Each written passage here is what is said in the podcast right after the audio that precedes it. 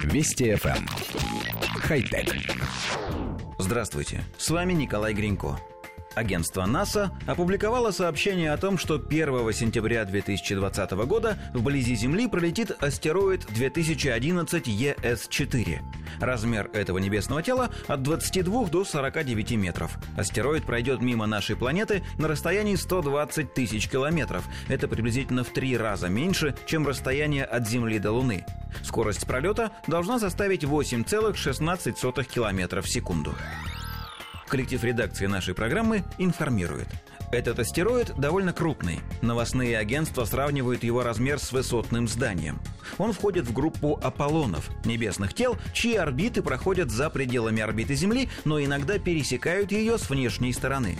Это самый многочисленный тип околоземных астероидов.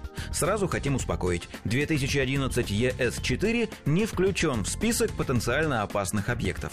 Его путь пересекает орбиту Земли, но в момент пересечения планета будет находиться в другой точке. Любителей астрономии также ждет разочарование. Яркого зрелища не будет.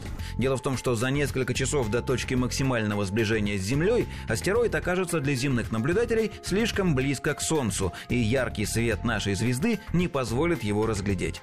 Вообще, астероиды из группы Аполлона регулярно пересекают нашу орбиту. Поэтому в 1998 году была запущена программа «Линеар», главная задача которой – поиск околоземных астероидов. Для каждого открытого объекта сразу же рассчитывается траектория его движения и составляются долгосрочные прогнозы. Исходя из этих данных, ученым известно, что 2011 ЕС-4 в следующий раз вернется к Земле в сентябре 2055 года, но и тогда не будет представлять опасности. К тому моменту точка его сближения с нами отодвинется более чем на 100 миллионов километров. Ничего страшного не произойдет ни в этот, ни в следующий раз. Хотя...